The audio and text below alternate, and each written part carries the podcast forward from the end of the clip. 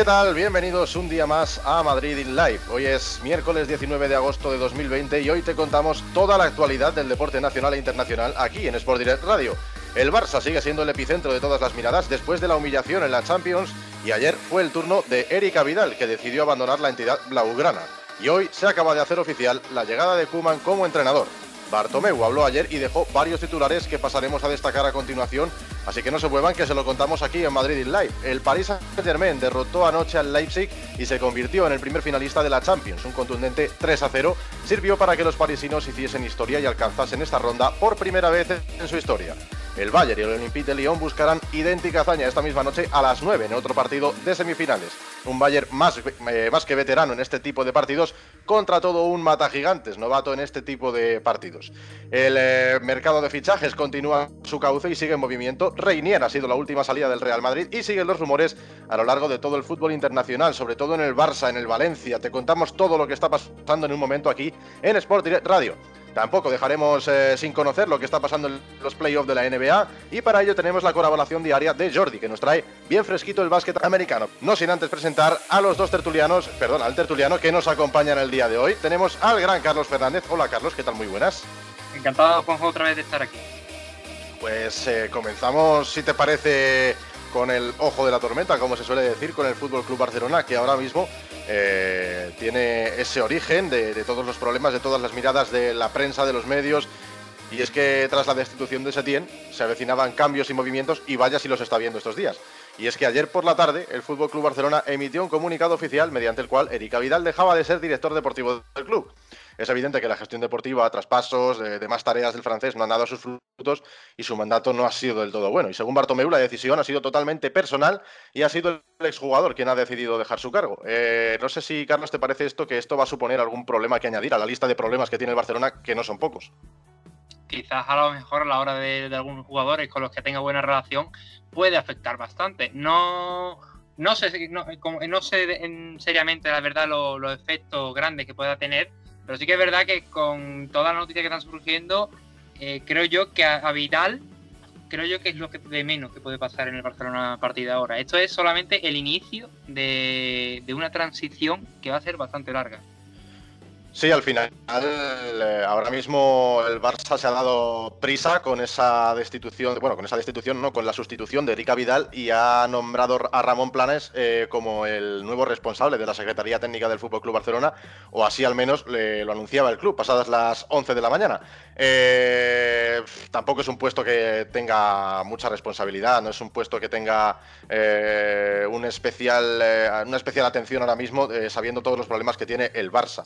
Eh, Kuman será el nuevo mister este año y ya es oficial, después de todas las alternativas que se habían barajado para los banquillos del Barça. Y es que habían sonado Conte, había sonado Allegri, había sonado Xavi Hernández. ¿A ti qué te parece el holandés? Bueno, eh, no me, me, hubiera gustado haber elegido otro, otro entrenador sobre todo por lo que va a pasar. Esto está muy movidito y ahora mismo Koeman, Kuman, que tenía un proyecto, para mi punto de vista, bastante mejor con la selección de Holanda, que podía hacerla grande otra vez, podía hacer una gran selección, una de las mejores del mundo, ya lo es, pero ya podría encontrarse incluso en el top 3 del mundo. Y sin embargo, he preferido una opción que incluso me da pena porque se puede convertir este incluso en un entrenador del pase. La junta directiva no está nada contenta con Bartomeu y en el momento en el que se marche las elecciones, las próximas elecciones y demás, eh, Kuman lo más seguro es que no vaya a gustar y vayan a ir a buscar a otro entrenador. o sea, ¿tú, crees, ¿tú crees que Kuman no va a casar bien en el, en el Barça? No es que no que vaya a casar bien, es que puede casar bien, pero puede ser un entrenador puente. Y ese entrenador puente va a durar, pero va a durar solamente como una tirita para, para intentar eh, curar algunas heridas tan grandes como tiene el equipo culé. Y por ejemplo, sí, vamos a poner un supuesto. Imagínate ahora mismo que Kuman, eh, pues por lo que sea, pues eh, forma un proyecto deportivo, cosa que dudo. Que el club y Kuman forman un proyecto deportivo increíble, muy grande, con, jugadores nuevos, sangre nueva, el equipo trabaja bien, juega bien y ganan, yo qué sé, el triplete o un doblete. ¿Tú crees que Kuman también se iría, serviría como puente? A ver, si, si ya ponemos una situación, en la que ahí sí. es complicado, oye, eh, pero, pero oye, puede, es complicado, pero, pero hay otro caso. Vamos a ver, tampoco voy a poner otro ejemplo que no ha sido el mismo caso, pero sí que ha tenido un objetivo muy grande comparado con lo que tenía la, temporada pasada, como era el caso del Villarreal, que era Frank Escribá, que mm, vino, llegó, no estuvo sufriendo la temporada pasada por llegar, por no descender, y esta temporada, sin embargo, ha hecho una gran temporada que se han clasificado hasta para Europa, si no recuerdo mal. Entonces, eh, de la noche a la mañana suena Emery para cambiar de, entrenador cuando ya tenía a lo mejor eso eh, su propio proyecto y ha cambiado totalmente de proyecto quizás con Emery. Pues eh, puedes... escriba, o Calleja, perdón, es que me estoy liando un poco. Es que yo me lío mucho con los... Con los eh, era, sería, Calleja es el del Villarreal, claro, el que han echado ahora. El último que estaba en el Villarreal fue Calleja y el que ha llegado ahora es eh, una Emery, claro. Claro, claro, Fran Escriba fue el del Celta. Ah, es que me, es que me, me he liado, me he liado. Pues, ah, no pasa nada. Son, son, muchos nombres y al final es lo que pasa, que, que nos liamos todos. pues, pues lo dicho, que con Calleja pasó eso, ¿no? Eh, que mm, que cambian y a lo mejor de repente te, te, pegan el mazazo y cambian de proyecto, cambian de entrenador y ahora otra vez es empezar de cero. Pues puede pasar quizá en el Barcelona, un pelín menos quizás porque a lo mejor lo que quieren buscar ya es otra vez a tener el prestigio internacional que tenían en, los viejos tiempos en 2010, 2011, por ahí aquellos tiempos. Porque creo que viven del pasado, viven de viven de algo que, que ya no tienen y no se dan cuenta. Y creo que Kuman, cuando, se, cuando la nueva junta vea que necesitan algo más actual, en el sentido de buscar algo que se ciña al fútbol, a la moda del fútbol que hay ahora, eh, quizás a lo mejor Kuman, aunque haya ganado eso, pues quizás no, vaya a servir. bueno, ya de hecho, eh, estaba diciendo también eh, ciertos medios estaban asegurando que que evidentemente Kuman eh, podría ser, como dices tú, un entrenador tirita, porque al final el Barça, el objetivo del Barça es traerse a Xavi dentro de un tiempo. Entonces, eh, lo que decían era que Kuman hiciese lo que hiciese y ganase lo que ganase, eh, iba a dejar paso a Xavi Hernández, en el caso de que este venga dentro de un año, dentro de dos o cuando se cumplan las expectativas que Xavi de verdad le estaba pidiendo a Bartomeu o incluso la directiva del Barça, este cual esté, para que el jugador ex medio centro del Barça eh, caiga otra vez en el banquillo blaugrana. No sé si al final será más tarde que eh, pronto, pero la intención de Xavi es volver y siempre y cuando se cumplan eh, las peticiones que él hizo en su día a la directiva, que por cierto eh, ya rechazó otra vez a Bartomeu tras una llamada que se produjo tras el 2 a 8 de, hace poco ante el Bayern. Eh, ayer hice la pregunta también, pero sabiendo la situación del Barça, te la tengo que hacer obligatoria. O sea, ¿hubieses preferido a Xavi si fueses seguidor del Barça? No. Es decir, necesito a alguien con más experiencia. Necesito a alguien con más experiencia más que nada porque Xavi sí tiene ese sentimiento quizá de, tener algo del guardiolismo que tenía en aquellos, en aquellos años, pero no veo yo todavía a Xavi para un equipo directamente para Barcelona. A lo mejor sí me calla la boca y se marca un Zidane. A lo mejor se marca un Zidane y a, lo mejor vemos que se marca dos Champions seguidas cuando llegue, pero yo ahora mismo no veo yo seguro a Xavi para el Barcelona. No, claro, al final es eh, otro de los jugadores que se une a esa larga lista de exjugadores que se quieren meter a, entrar sin, sin, apenas experiencia. Fíjate el caso de Pirlo, que al final, bueno, pues que no, ha pisado un banquillo en su vida y directamente se va a poner a entrenar a una de las mayores potencias europeas, cuando seguramente haya otros candidatos que pueden hacerlo mejor o, no, ¿sabes? A lo mejor luego llega Pirlo y tiene suerte, pero evidentemente hay entrenadores con más experiencia y, te lo van a hacer incluso mejor y vas a estar más seguro con ellos. Sí que es verdad que Xavi, eh, bueno, eh, puede tener esa experiencia eh, tanto como jugador, que conoce al club mejor que nadie, al final eh, su filosofía y su juego son prácticamente la religión con la que ha comulgado el mediocentro a lo largo de toda su carrera y, podría ser un buen refuerzo, eso sí, o sea, no eh, fijándonos por el lado bueno, pero claro, al final es lo que tú dices, lleva uno o dos años en Qatar, que al final sí que es verdad que ha pisado algún banquillo, que ha estado entrenando equipos, pero hombre, no es lo mismo entrenar en Qatar donde la competencia es prácticamente nula, vamos a decirlo así, comparado con la Liga Española, ¿no? Cierto. A ver, quizás si fichan a Xavi es más que nada por el tema del emblema, ¿no? Lo emblemático que puede ser un jugador como Xavi Hernández, que ha dado muchísimo a este Barça. Pero es como tú dices, es que es una competencia escasa, nula, inexistente. Eh, algo que a lo mejor es que puede tener, sin ofender, ¿no? Pero a lo mejor un equipo de Qatar puede ser equivalente a un segunda B o un segunda, un segundo a segunda B, ¿no? El nivel. No es, no es algo muy fuerte, no es algo que vaya a llegar muy lejos. Y me alegro mucho por Xavi por lo que está haciendo, porque no, está jugando mal con el equipo, la verdad. He visto algún partido que otro, y la verdad no me disgusta cómo juega, pero es como, como vuelvo a recalcar, ¿no? Eh, necesita un añito o dos de experiencia, pero en una liga grande para poder asentar y a mí al menos poderme asegurar de que Xavi podría ser un gran recambio para el Barcelona. Pues seguro que seguro que lo es y seguro que también lo es Ronald Koeman. Vamos a ver qué tal se le da al holandés en su camino por el Fútbol Club Barcelona. Seguro que bien. Eh, hablando de salidas y llegadas al club, eh, hablando de este plan de nuevo Barça, Bartomeu aclaró también que la intención, eh, bueno, que la intentona con Neymar el año pasado ya fue imposible y que el PSG tampoco lo vendería este año, obviamente, y que el fichaje de Lautaro sigue abierto a expensas de que el entrenador y el club planifiquen su futuro. Sí que es verdad, como decía él, habían hablado con el club, habían hablado con el jugador, pero paralizaron las negociaciones por la Champions, eh, supongo que para dejarse de líos y más multas eh, que puedan afectar al Barça como ya tienen eh, como ya tienen pocas, ¿sabes? Como para meterse en otra. al final, eso, que sigue el fichaje abierto y están a expensas de lo que ocurra en un futuro con el jugador, con el entrenador y con el club para, de cara al futuro. Conociendo el estado de forma del, del jugador, del Lautaro, ¿te parece un buen refuerzo para el Barça? Muy bueno. Y además, para suplir a Suárez, que quizás quizás a Kuman, si llega Lautaro, sí que va a ser un bendito quebradero de cabeza, como lo llamo yo. Eh, porque no sabes tú que quizás Suárez a lo mejor no tenga la forma de hace unos años, pero sigue, sigue marcando goles como puede. Y Lautaro está en un estado de forma que está cada vez más creciente. es, un, es un estilo de jugador un pelín distinto a lo de Suárez. Suárez es un más 9 del área que llega a marcar los goles como puede, es un matador. Y sin embargo, Lautaro busca más los huecos, más ágil, más rápido y tiene una definición letal ambos dos. Sí, al final. sí, sí, sí. Que ambos dos tienen eso en común, lo único en común, la definición, porque uno es quizás más físico y el otro es más veloz y más ágil. Entonces, eh, tener esos dos estilos de juego, además también de la juventud que va a suplir a la veteranía en algunos partidos clave, le va a venir eh, de lujo al, al holandés. Vamos a ver qué es lo que ocurre al final con eh, Lautaro. Sí que es verdad, como dices tú, que es un jugador chiquitito, es hábil, del perfil del cunagüero, por así decirlo, tiene mucha definición, es rapidito, sabe cómo utilizar el cuerpo.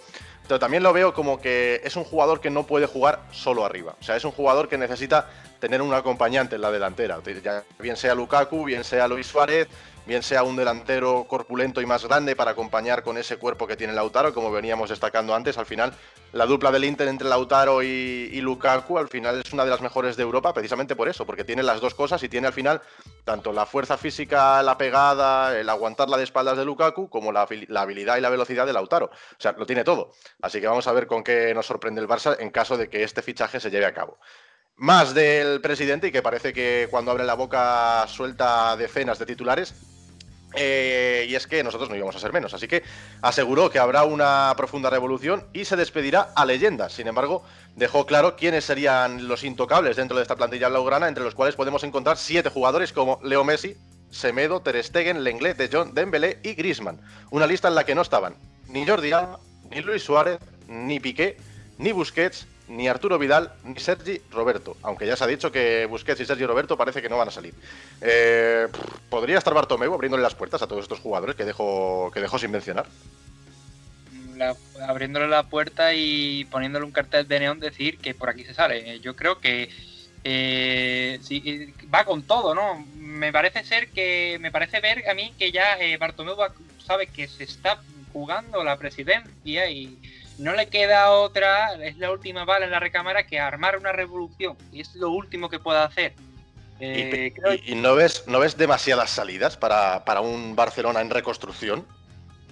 Creo que sí, eh, pero espero, espero que al menos que con esas ventas que puedan buscar a fichajes suficientes, como por ejemplo ya sonó que Kuman pedía a Van de Beek al equipo. Yo creo que puede ser un buen refuerzo, por ejemplo, para Sergi Roberto o para Viral, por ejemplo, que quizás no son estilos los mismos, pero sí que a lo mejor puede aportar mucho al centro del campo junto con De. Sí, eso es seguro. Al final, bueno, vamos a ver qué es lo que ocurre si, la intención de Kuman es traerse a, Van de Beek y podemos tener ahí eh, una buena relación, por lo menos con el entrenador y con De Jong, porque al final es lo que tú dices, eh, con De Jong le vimos en el Ajax que tenía una gran, eh, una gran amistad, tenía un gran vínculo y eso en el campo al final se nota. Y con, con Ronald Kuman en el banquillo seguro que por lo menos los holandeses van a, estar más cómodos, por lo menos, eso seguro. Entonces, eh, seguimos con más cositas del Barça. Eh, y es que, obviamente, lo que decíamos, si deja salir a todos estos jugadores, deberá traer sangre nueva. Y vamos a ver, porque se puede meter también en otro lío también la coalición de esto. Y es que si te liberas de jugadores, tienes que traer más nuevos jugadores, lo que supone más inversión económica. Con lo cual, eh, ¿qué tipo de jugadores? A ver a qué tipo de jugadores trae Bartomeu. Mm, hombre, esperemos que, a ver, no, yo siempre, a mí siempre me gusta decir que no hace falta ser nombres grandes para demostrar mucho, porque hay veces que a lo mejor los nombres grandes te decepcionan. Pero hombre, yo espero a lo mejor jugadores como, como se ha dicho sonado ya, ¿no? Lautaro Martínez, eh, Don Iván de Vic. Creo yo que también hay que, hay que empezar ya a tirar de cantera, que hace ya muchos años que no, que no he escuchado yo eh, algún nombre de la cantera, la verdad que desde Busquets poco más, Ricky Push, y los demás se ha dejado salir. Yo creo que se debe ya empezar a usar a cantera, por ejemplo, eh, como he dicho último, Ricky Push. Yo creo que también puede servir mucho para el centro del campo. Ha demostrado mucho esta temporada que puede valer para el Barcelona tranquilamente. Y creo yo que Ansu Fati también puede valer también, ¿no? Eh, ayudar también. Yo creo que hay que tirar bastante de la cantera este año. Creo que sí. Además, el Barça no es un club que debería tener complicaciones a la hora de tirar de cantera. Al final, el Barcelona, eh, fíjate, si ha tenido oportunidades para tirar de cantera, pues cuando el partido a lo mejor se pone 2-0, 3-0, estás en el minuto 70, sabes que no te van a remontar ni, ni de lejos. Pues hombre, pues puedes darle medias horas a los jugadores de la cantera, que al final no es mucho, pero vale para coger experiencia y al final si, ese jugador se siente a gusto, pues va a haber un momento en el que esos 30 minutos se conviertan en 50, en 60, cada vez más ese jugador se sienta a gusto, si es que al final es lo que hace el Atlético, lo que hace, por ejemplo, sí, equipos como el Atlético de Bilbao o el Ajax, por ejemplo, que utiliza mucho la cantera y al final es de lo que se nutren estos, estos equipos. Eh, para cerrar ya el Barça, eh, parece que por primera vez se sienten dudas reales acerca de la continuidad de Leo Messi, y es que el argentino, según Jordi Martí se reunirá este fin de semana con Bartomeu y Kuman para que ambos le expliquen al capitán el proyecto Blaugrana para esta temporada. La afición parece que se apoya en que la única razón por la que Messi podría quedarse sería o que ningún club pueda pagarlo o que o una razón extradeportiva o incluso familiar, al estar su familia asentada en Castelldefels, porque el proyecto deportivo no es nada sólido ni convincente para nadie actualmente, así que menos para el capitán, para el 10. Así que dejando esto un poco de lado, eh, ya hemos visto movimientos de mercado estratosféricos y que cualquier precio es eh, asequible hoy en día para cualquier jeque. Así que no sé si ves a Messi fuera del Barça este año. Mm, fíjate que yo hace ya muchos años que sonaba con que Messi sí, Messi no, Messi no renueva, Messi sí renueva, que si a lo mejor Messi puede llegar, que si la cláusula que decía de que si aceptaba hacer eso Messi se marchaba del Barça cuando él quisiera, eh, pero creo yo que este año no me equivoco, y ojalá que siga aquí, ¿no? Porque si no, ya, mm, ya a ver, a los que nos gusta el fútbol, pues se nos tiene, pero a los que son del fútbol típico limitadito, como le llamo yo, que les gustan los equipos grandes poco más, que me alegro por ello, vaya. Mm, ¿Qué, vamos a tener la Liga Española? Si, si no, ya no tenemos a Ronaldo, no tenemos a Messi, ¿a quién vamos a tener? Porque ya no quedan, no quedan grandes estelas, leyendas del fútbol y se marchan a otro equipo por hablando ya de Messi, yo sí lo veo fuera, vamos. Y, además yo creo que hasta incluso cajaría bien con el, en el Inter de Milán, que es donde está sonando ahora mismo. Sí, la verdad es que es lo que tú dices. Al final, si se marcha Messi, es perjudicial ya no solo para el Barça, sino para el nivel de la Liga de Fútbol Española. Eh, eh, al final, Messi, yo creo que si. Vamos a ver. Mm, yo creo que voy a discrepar un poco contigo con lo de que le veo fuera. Eh, al final, yo creo que Messi y el Barça tienen un vínculo más allá de lo económico y futbolístico, ya es más emocional. Al final Messi no deja de ser un jugador que llegó muy chiquitito al Barça y al final el vínculo que une a, Messi con el Barça no es eh, como el de otros jugadores eh, a nivel económico. Yo creo que Messi va a llegar a un punto en el que cuando, cuando se pare a pensar si se marcha o no, va a tener que hacer balance de todo lo que ha supuesto para el Barça y de todo lo que supondría para el club de su vida, por así decirlo, que él lo abandone. No sé, vamos, además, eh, teniendo en cuenta también el factor de que la liga comienza dentro de poco, que no es un verano cualquiera, no es un verano común. Eh, cualquier equipo que, se, que pretenda hacer una inversión e incluso un plan de futuro, un proyecto deportivo, porque cuando tú fichas a Messi tienes que hacer un proyecto deportivo que, que englobe a ese jugador, que esté en torno a ese jugador. Entonces, mm, si hubiese un verano de por medio, a lo mejor sí que te decía, pues sí, sí que le veo fuera del Barça. Pero el hecho de que queden tres, eh, dos, tres semanas para que empiecen las pretemporadas, para que empiecen otra vez a rodar el balón y que, los equipos tengan tan poquito margen de actuación con, un posible fichaje tan grande como el de Leo Messi, yo creo que eso es a lo mejor un factor que puede echar para atrás a muchos equipos y quizá por eso eh, no vea a Messi tan, tan fuera del Barça. Sí que es verdad que posibilidades hay, obviamente, pero eh, creo que este año, por lo menos este año, eh, va a estar en el Fútbol Club Barcelona. Vamos a ver qué ocurre con el argentino. Eh, seguimos con más polémicas, seguimos con más dilemas, sobre todo en el fútbol español. Seguimos en la costa este de la península, seguimos ahora en Valencia. ¿Qué está pasando en Valencia? ¿Qué está pasando? Porque cada vez la situación se complica cada vez más.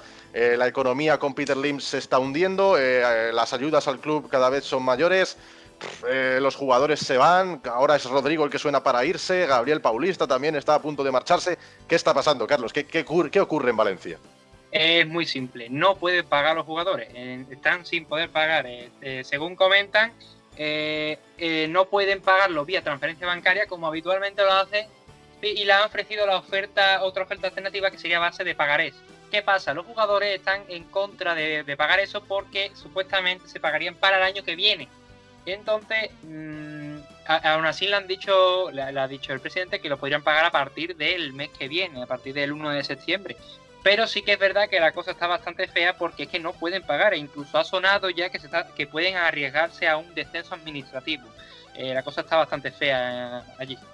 Hombre, es que si no puedes pagarles un mes, eh, por ejemplo, este mes, por ejemplo en agosto, si tú no puedes pagar a tus jugadores y tienes que esperar a septiembre, obviamente, bueno, pues en septiembre vale, si tú se lo prometes, pues, si tú llegas a un acuerdo, pues obviamente vas a llegar y se lo vas a pagar, pero si esto ocurre una vez, no va a ser la primera ni la última. O sea, date cuenta que, si al final no tienes dinero para pagarles un mes y les pagas al siguiente, dentro de dos o dentro de tres o quizá dentro de medio año, te vas a encontrar con el mismo problema y al final vas a tener jugadores que cada vez menos van a querer estar en el club, cada vez no van a tener menos ganas de continuar eh, bajo la disciplina del Valencia y menos sabiendo todos los dilemas y todos los problemas que hay al nivel institucional, al, nivel de la gestión deportiva, y esto va a suponer un problema muy grande. Esto con los jugadores. Eh, luego ya que puedan pagar deudas, que no puedan pagar a lo mejor a sus propios jugadores y que se puedan enfrentar a algo mayor, como tú decías, Carlos, a un descenso administrativo. El Valencia, ojo, el Valencia.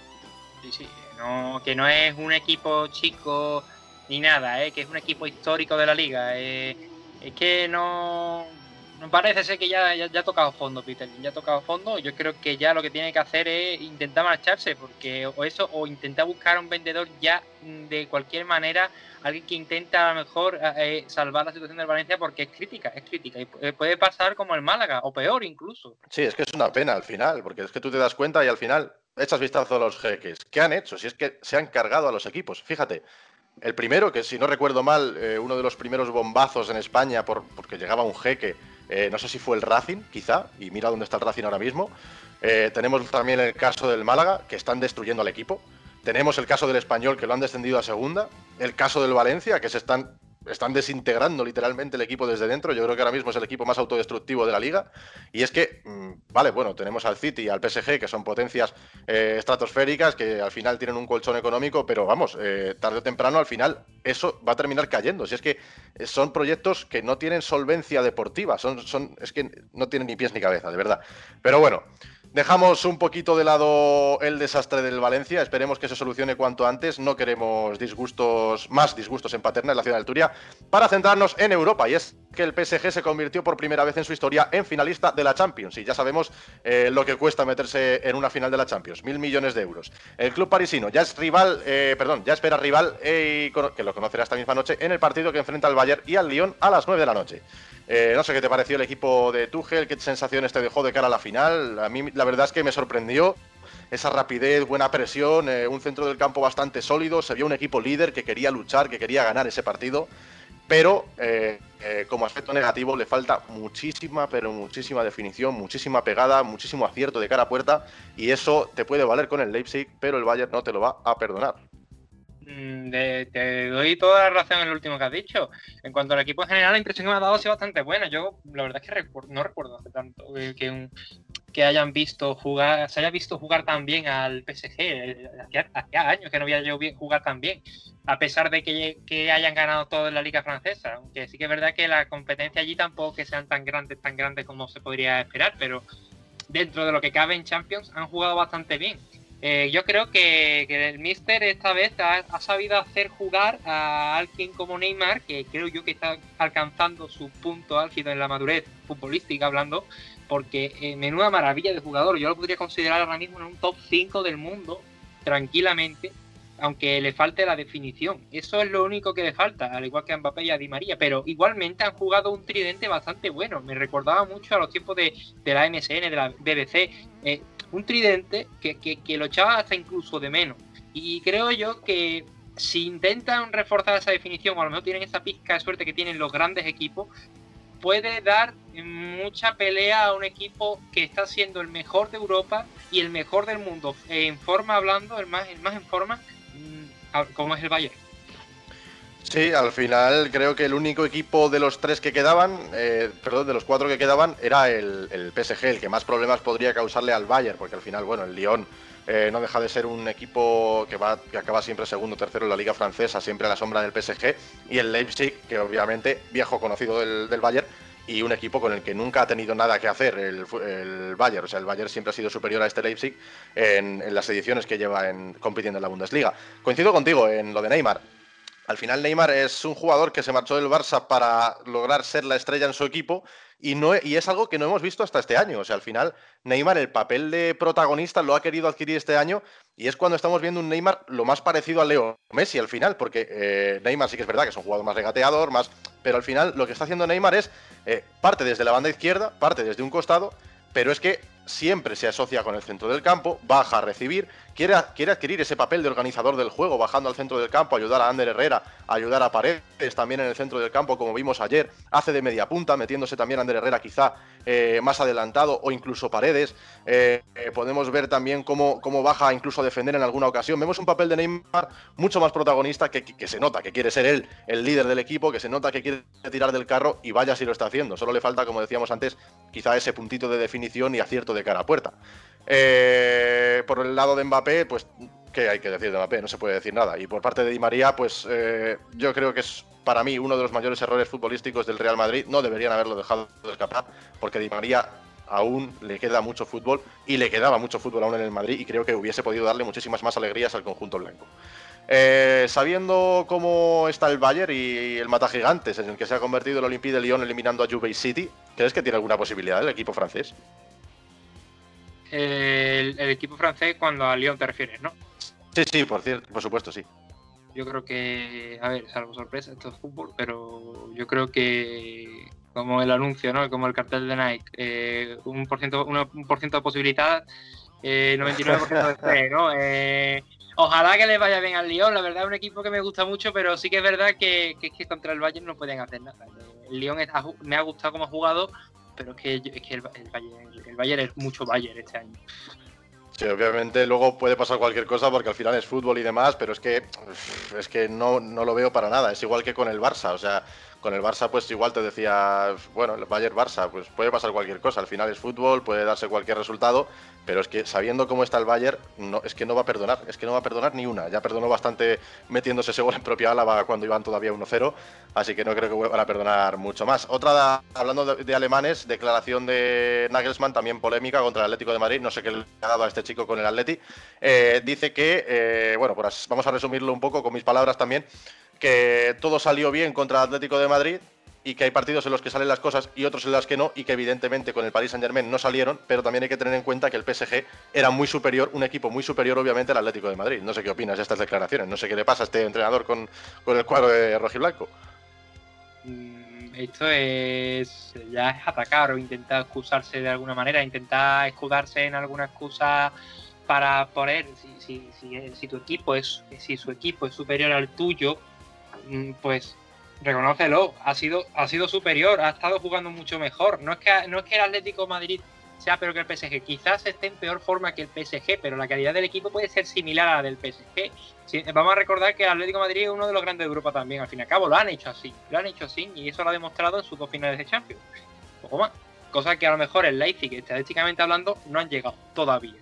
Todavía, a lo mejor dentro de unos años puede. Pero es que sí que es verdad que, es que lo de Nagelsmann es, parece que como que intenta escudarse, intenta defenderse en una excusa, intentando atacar a otro equipo. Es como echándole la basura, por no es otra cosa peor, a, a, a, otro equipo para que a él no le den tanta caña en los medios.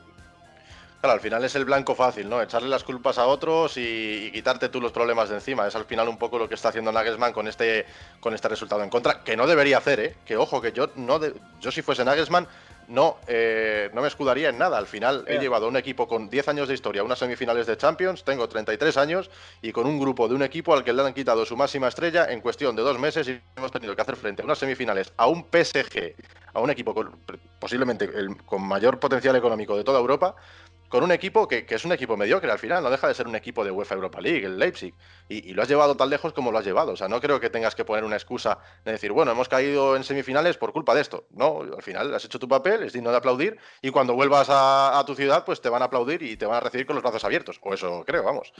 Nos vamos al mercado de fichajes porque, como siempre, tenemos novedades y es que se ha hecho oficial la cesión de Reinier al Borussia Dortmund por dos años. Parece que el Madrid apuesta fuerte por ceder jugadores a la Bundesliga. Una liga que parece dar sus frutos como, por ejemplo, con Carvajal o a Kraft, por ejemplo. ¿Cómo ves esta cesión de Reinier por dos años al Dortmund? buen fichaje, buena cesión. Eh, pega mucho con el sistema, que ya, ya hemos visto muchos partidos de la Bundesliga cómo usa cómo usa el entrenador el sistema de, de, dos, segundos delanteros o medios puntas, ¿no? Para apoyarse en el delantero fijado, ¿no? En Haaland. Eh, puede servir mucho. Eh, si no se marcha Sancho, puede apoyarse mucho con Brandt, con Sancho, con Royce. Eh, puede aprender muchísimo, sobre todo del capitán, del capitán alemán, ¿no? Con Royce, que es emblema del club. Yo creo que puede aprender mucho de él. Eh, la agilidad, la habilidad del regate, la visión de juego que tiene el brasileño puede aportar muchísimo junto a la, mirada, a la visión ofensiva que tiene Brandt o a, la, visión de juego que también tiene Royce. Yo creo que puede aportar bastante al juego y puede ayudar muchísimo al Borussia y para él también. Pues yo aquí voy a ser un poco hater porque por suerte, por desgracia, este año eh, bueno, he estado cubriendo partidos eh, del Castilla eh, en casa, siempre que jugaba en el Di Stéfano tuve la oportunidad de ir a verlo para cubrirlo, para hacer crónicas y demás. Y obviamente cuando llegó a Reinier, pues, pues hombre, pues fui al campo con, ganas de, de, ver qué tal este jugador brasileño, a ver si prometía tanto como de verdad decían. Y, la verdad es que durante esos cuatro o cinco partidos que jugó en el Di Stefano estuve fijándome especialmente en él para ver si de verdad tenía, tenía ese talento que del que tanto hablaban. Y mira, eh, no vi nada por ningún lado. Sí que es verdad que jugó cinco partidos, pero no lo vi nada. Y sí que es verdad que con Rodrigo te tengo que decir lo contrario. Las pocas veces que he visto a Rodrigo, lo he visto un jugador que puede estar en primera perfectamente y formar parte del primer equipo del Real Madrid sin ningún tipo de problemas. Eso sí, con Reinier totalmente lo contrario. Así que bueno, espero que por lo menos el Borussia Dortmund le dé la oportunidad de jugar en primera y que se curta como jugador. A ver si es verdad y viene un jugador más hecho al Real Madrid dentro de dos años. Otro de los movimientos para finalizar con los fichajes más importantes es que Milik, el delantero del Nápoles, querido por la Juve, está a un pasito de la Roma. ¿Qué quiero decir con esto? Que el problema es que la Juve está buscando un 9 con urgencia por la salida del Pipita y parece que Luis Suárez es el primero en la lista de Pirlo ahora mismo. Eso sí, eh, esto eh, obviamente es humo porque al final es eh, un rumor, es un posible fichaje y es al final un jugador que está dentro de una lista de un entrenador. también se estaba hablando de Raúl Jiménez, pero Suárez también ha sido tanteado por su ex equipo, el Ajax. Parece que Suárez también eh, tenía un pie fuera del Barça. ¿Crees que Suárez saldrá del Barça en vez de Messi también? Mira, eh, de Suárez sí que estoy más seguro. Han sonado muchos medios holandeses y Suárez, a Suárez le convence la oferta del Ajax. Eh, Suárez sabe que no tiene mucho futuro el proyecto por lo que han comentado. Obviamente todo esto son rumores, obviamente, como vuelvo a repetir, como acabas de decir, acabas de decir tú. Y lo de Suárez que quiere volver al Ajax, parece ser que quiere quiere terminar sus últimos años posibles de profesional como tal en alguna liga de Europa. Y en su caso el Ajax le ha llegado, ¿no? Una oferta que quizás el Barcelona le gustaría que aumentara un prima más porque son 20 millones lo que han sonado, pero eh, ve mejor la oferta del Ajax que la del otro equipo, que no me acuerdo cuyo nombre, pero que aunque ofertaba el doble, le gustaba más por el tema de, la, de, su pasado allí en el equipo neerlandés. La, la Juve, la Juve era el otro equipo bueno, no, también había otro equipo también que presentó oferta una oferta, pero la rechazaron. bueno, también, es cierto que, la Juve estaba también un poco detrás de Raúl Jiménez, el del Wolverhampton, pero parece ser que el Wolverhampton eh, lo quiere blindar y quiere hacer de él el octavo más caro de la historia, según leía en Diario As. Eh, cambiamos de pelota y nos vamos a la NBA porque están en juego los playoffs y seguro que Jordi en estos dos minutitos de resumen está deseando contarnos todo lo que ocurrió anoche. Buenas tardes, Jordi. Buenas tardes, Juanjo. Anoche tuvimos la segunda jornada de playoffs en la NBA en la que se disputaron cuatro partidos y en la que tuvimos un par de sorpresas. La primera de ellas llegó con la victoria de los Magic ante los Bucks por 122 a 110. Los de Clifford colocan el 1-0 tras un partido en el que defendieron realmente bien y en el que no tuvieron demasiados problemas para imponerse a Milwaukee.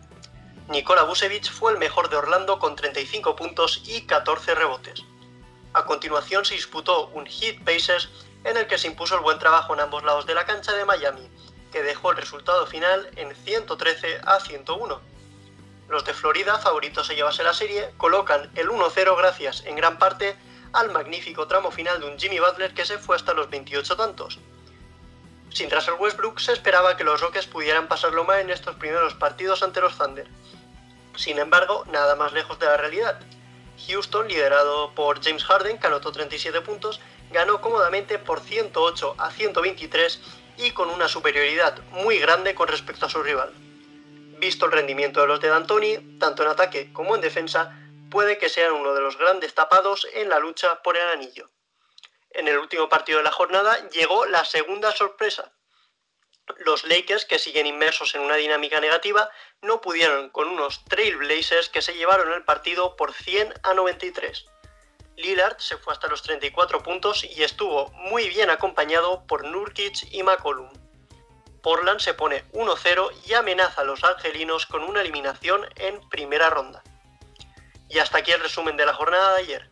Hoy tendremos los Game 2 en el Nets, Raptors, Jazz, Nuggets, Sixers, Celtics y Mavericks Clippers.